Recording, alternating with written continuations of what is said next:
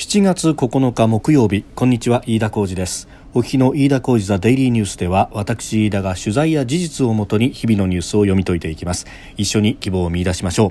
今日取り上げるニュースまずは令和2年7月豪雨。名前がつきました。それから中国のいじめ許すなアメリカポンペオ国務長官の会見について。さらに日本銀行の景気判断。9つの地域すべてで引き下げとなったというニュースです。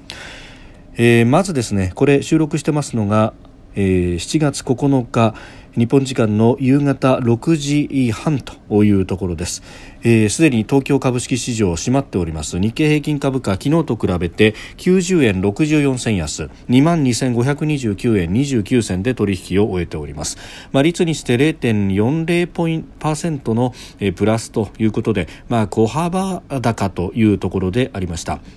まああの一部ですね、えー、企業買収、まあ、ファミリーマート、伊藤忠商事が買うというようなことが伝えられたりなんかして、まあ、上がった、えー、ところもあったんですけれども、全体を見ますと、えー、コロナウイルスの件で先行きが不透明ということもあって、まあ、上げもさほど大きくはないというところになりました。まあ、決算、4、6月期の決算が間もなく出るということがありますんで、まあ、それに向けて、えー、様子見ムードも漂ったということであります。え新型コロナウイルスの感染者は東京都で新たに224人と、えー、いうことになりました。1日あたりの感染者数としてはこれまでで最多ということであります、まあ、あの PCR 検査をかなり大掛かりにやっていると、まあ、あの母数がこれ3000人3200人と言われておりますので、えー、そうすると陽性率が大体7%ぐらいと、えー、いうこと、まあ、PCR 検査すれば感染者が増えるということは前々から言われておりましたけれども、えー、それが出てきているという部分もあるということであります。まああのこれについてはね、えーまあ、いろんなところでやっておりますがうーん、まあ、これだけ、えー、PCR を増やしたというところも、まあ、一つ要因としてはあるのかなということと、まあ、それからですねこれ大体 PCR 検査3日ぐらいで結果が出てくるというふうに、えー、言われております。で今日のこの数字というのは検査した日付を見ると、えー、月曜日と6日月曜日だったということだそうであります、まあ、昨日は75人とかなり少ないなという感じになったんですがそれは日曜に検査した数字だったからというようなことでありまして、まあ、あの明日に関しては2700人ぐらいに検査をしていると火曜日にですね。でその数字が明日出てくるということなので、まあ、200人弱という数字になるのかと。いずれにせよ、まあ、大体40%ぐらいが、えー、感染の経路が不明な人ということが、まあ、都のホームページなどでは出ておりますので、まあ、この辺の数字が減ってくると、まあ、ある程度コントロールが効いてくるというところですが今はまだ、えー、予断許さないと、まあ、そうは言ってもあの全体として緊急事態宣言を出して行動をほとんど止めてしまうというようなことはもう政府はやらないとすでに今日もですね菅官房長官も明言しておりますので、まあ、手洗いとそれからマスクの着用と3密を避けるというような、えー、地道な作業がこれから先も必要になってくるんだろうと、えー、思います。えー、そして、えー、この梅雨前線によるですね各地の豪雨、えー、九州のみならず岐阜、長野、えー、などなどというところでさまざまな被害を出しておりますが、えー、これについてですね、えー、令和2年7月豪雨というふうに、えー気象庁は名前を付けたということであります。でそのあの雨なんですけれども、えー、九州と東海で雨が激しく土砂災害の危険が高いと、えー、そしてこの先広島で線状降水帯がまた形成される恐れがあるということが指摘をされております、えー、今日の午後ですね、え梅雨前線北上してきまして、え広い強い雨の範囲が広がってきました。すで、えー、に被害が出ている九州東海に加え広島周辺も、えー、この後明日の金曜日にかけてえー、厳重な大雨災害に厳重な警戒が必要ということであります。すで、えー、にですね長崎、福岡、静岡など7つの県に、え、土砂災害警戒情報が出ていると、えー、土砂災害警戒情報はレベル7に相当するということであります。でそしてこのあの上空の風の動きであるとか天気図などを見ますと、えー、明日の朝あ7時頃の時点で、えー広島市の周辺にですね、えー、上空の風とそして、えー、暖湿流が合わさって線状降水帯が形成される恐れがあるということです。この朝方からですね線状降水帯が形成されるというのはあのもうすでに、えー、5年前になりますが、えー、平成26年8月豪雨。あの時は、えー、広島のまああの市街地中心からは少し北にずれた山に近いところでしたが朝北区朝南区というところで土砂崩れが発生しして、えー、亡くなった方が多数出たというあの時と類似しているということが専門家からは指摘をされております。えー、早め早めの避難、えー、そして、えーに命を守る行動をとってください。まあ、昨日はですね、あの川のホームページをご紹介いたしましたけれども、えー、もう一つですねこれあの防災科学研究所防災科研というところが、えー、クライシスレスポンスサイトというものを立ち上げております、えー、今回のですねこの大雨に関しても立ち上げておりまして、まあ、これ徐々に拡大していくと思うんですけれどもあの特に被災されているところであの携帯電話がどこだったらつながるとかあるいは洪水警報大雨警報での危険度分布であるとかえー、浸水や土砂災害の危険度であるとかそういったところをですね複数の情報を地図にプロットをしていくというようなことをやっているサイトがあります。まあ、こういったところも活用しながらですね、えー、早め早めの避難のタイミングというものを掴んでいただければと思います。まあ、あのどれぐらいの大雨稀な大雨なのかというようなですね、えー、まあ、ちょっとつかみづらいようなところの情報を、えー、プロットしていたりとか、いうこともありますのでえ、え、これから先、まあ、こういった情報もですね駆使しながらえ、え、避難をしていただければと思います。さあそして、えーポンペオアメリカ国務長官の8日の記者会見です、えー、中国のいじめ許すなということで、えー、最近の中国は領土紛争を煽るパターンがあるというふうに指摘しましてでその中に、えー、ブータンとの国境問題であるとかあるいはインドとの間、え、そして南シナ海でのベトナムとのぶつかり合いと合わせてですね、え、沖縄県尖閣諸島沖の侵入についても言及がありました、え、これあのアメリカのですね国務省のホームページに、えー、 Department of State ですが、えー、ここの中にですねポンペオ長官の記者会見での発言というものも出ております。でそこに確かに尖閣アイランズというふうに言及があるわけですが、えー、ここでですね少しだけ気になるのはあの、まあ、日本語でも訳されておりますが、えー、尖閣沖の侵入もですね中国には領土紛争を煽るパターンがあるというふうに批判をしていると、えー、いうことですが、まあ、これあの、まあ、細かい話にはなりますけれどもきちんと指摘しておかなければいけないのは、えー、日本と中国の間尖閣諸島においては領土問題はないと。領土紛争はないと。なぜなら尖閣諸島は明々白々に日本の領土であり領海であり領空であるから。ということです。あのむしろ中国はですねここに問題があるんだというふうにまず国際社会に認めさせたい。というのがありますで国際社会に問題があるんだと認めさせて問題があるから仲裁しなきゃいけませんよねとで、えー、仲裁ということになると基本的にはあの国際問題については、えー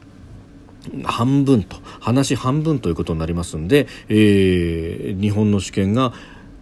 結果的に半分そぎ取られるということにもなりかねないということであります。ですのでここは明々白々に日本の領土領海領空だと。で、えーまあ、ポンペオ長官がこういうふうに言うのは、まあ、おそらく勇み足的なところはあると思いますけれども、えー、問題はないと。ただ不法に中国が侵入してきているんだと、まあ、これはあのベトナム沖の南シナ海の例もまさにそうなんですけれども中国が不法な動きを見せている。国際法に対してこれは挑戦的であるんだということを国際的に理解をしてもらうという地道な作業が必要なんだろうと思います。もちろんですねあのポンペオ長官が言うように世界はこのいじめ行為を許すべきではないと。まさにその通り。あの現状を変更しようとしている国際秩序に対して、えー、変更を加えようとしているのは一体どっちなんだと。日本ではないだろうと。日本は戦後75年以上にわたって、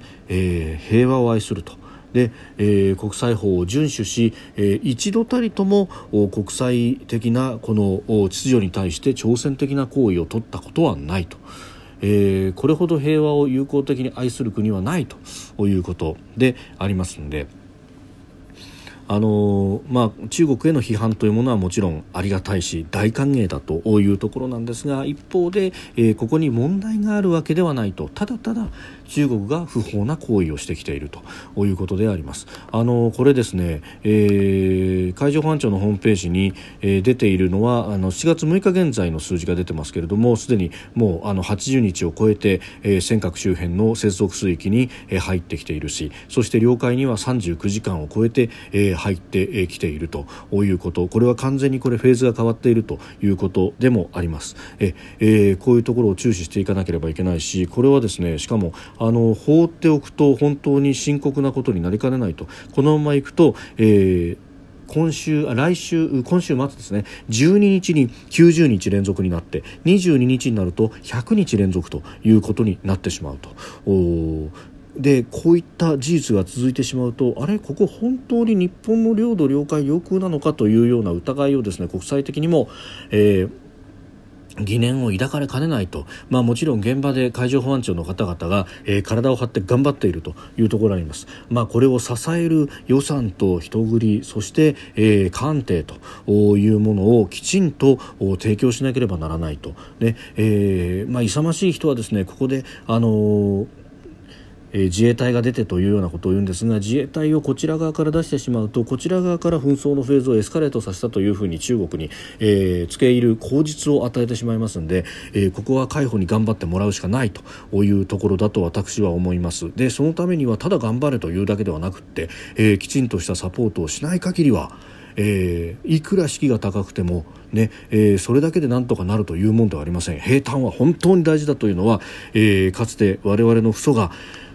本当に苦しい苦しい、えー、経験をもとに糧としたものであるとここを生かさない手はないというふうに思います。ええー、そして続いては、えー、日銀の地域経済報告であります桜、えー、リポート、えー、今日桜リポートが出ましてそして、えー、各支店長からの、ね、報告会議がありましたで、えー、ここで見ますとあの北海道東北北陸関東甲信越東海近畿中国四国、え、九州沖縄と、え、9つの地域すべてで、え、4月の判断からマイナスと、え、悪くなっているということであります。まあ、言うまでもなく新型コロナウイルスの影響。すべ、えー、ての地域で判断を引き下げていて悪化している。または厳しい状態にあると。していると。まああの当然のことではあるんですけれども非常に厳しいと。でさらにですねこれはあの需要項目別の判断というものを見てみますと、えー公共投資に関してはまあ増加しているであるとか高水準ということが出ているんですがやっぱりあの企業の設備投資それから家計の個人消費というところが、えー、弱めの動きであったり大幅に減少と厳しい状況という、えー厳しい表現になっております。まあ、ここを何とかして支えなければいけないと、えー、個人消費であるとかを支えるために何をすべきなのかというところで言うとやっぱり、あの消費にダイレクトに効く税制消費税というものは当然考えなければいけないんだろうというふうに思います。まあ、あのこれ政局にも絡んでくるという話もなりますしまたあのこのところは、えー、永田町では解散風なんていうものもね、えー、言われておりますいつ解散するんだというあたりで、まあえー、10, 10月あたりに秋口に解散があるんじゃないかなんて言われていてその時の目玉が消費税を下げるということで、えー税制を大きくいじるんだから、えー、それに対して、えー、国民の信を問うんだということを大義名分にするんじゃないかというような話も、えー、出てきております。でそれにそれを受けるような形で、えー野党があ一つにまとまろうとしている動きがあったりだとか、えー、いろいろとハレーションが起こってき、えー、ているわけですが、まああのー、まあ、政局絡みという話は、まあ、さておきこの足元の経済の悪さを救うために何をすべきかというところで言うと、まあ、本当はですね、まあ、あの補正を組んで、えー、需要を喚起するということと合わせて、えー、税制の部分もいじっていくとやっていくべきだろうというふうに思います。まあ、ここにはですね、えー、一度上げたあ税金はなかなか下げられないというかつの慣例であるとかあるいは消費税に関しては、えー、社会保障の財源あるいは、えー、教育無償化の財源ということで、えー、がんじがらめに縛られているのでなかなか下げることができないと、えー、下げるためには財源をどこかから見つけてこなければいけないというようなことも言われておりますがしかしですねあのリーマンショック以上それどころか大恐慌並みというふうにも言われるこの、えー、コロナでの不況というものが全世界を覆う中で、えー、日本として何ができるのかと。ええーあらゆるソースをリソースを投入してなんとか民の暮らしを支えると、えー、経済というものはもともとの、えー、言葉の成り立ちは経世済民というふうに書きます、えー、世を治め民を救うというのがその意味だというふうに言われております。今こそ経済の本質、えー、民を救うというところのために何をすべきかと。政治家の皆さんが考えていただきたいというふうに思います。私は消費増税消費を減税すべきだというふうに思いますし去年10月の消費増税そのものが間違いであったというふうに未だに思っております。飯田浩一ザデイリーニュース月曜から金曜の夕方から夜、えー、ポッドキャストで配信しております。番組やニュースに関してのご意見感想飯田 TDN アットマーク gmail.com までお送りください。飯田浩一ザデイリーニュースまた明日もぜひお聞きください。以上飯田浩一でした。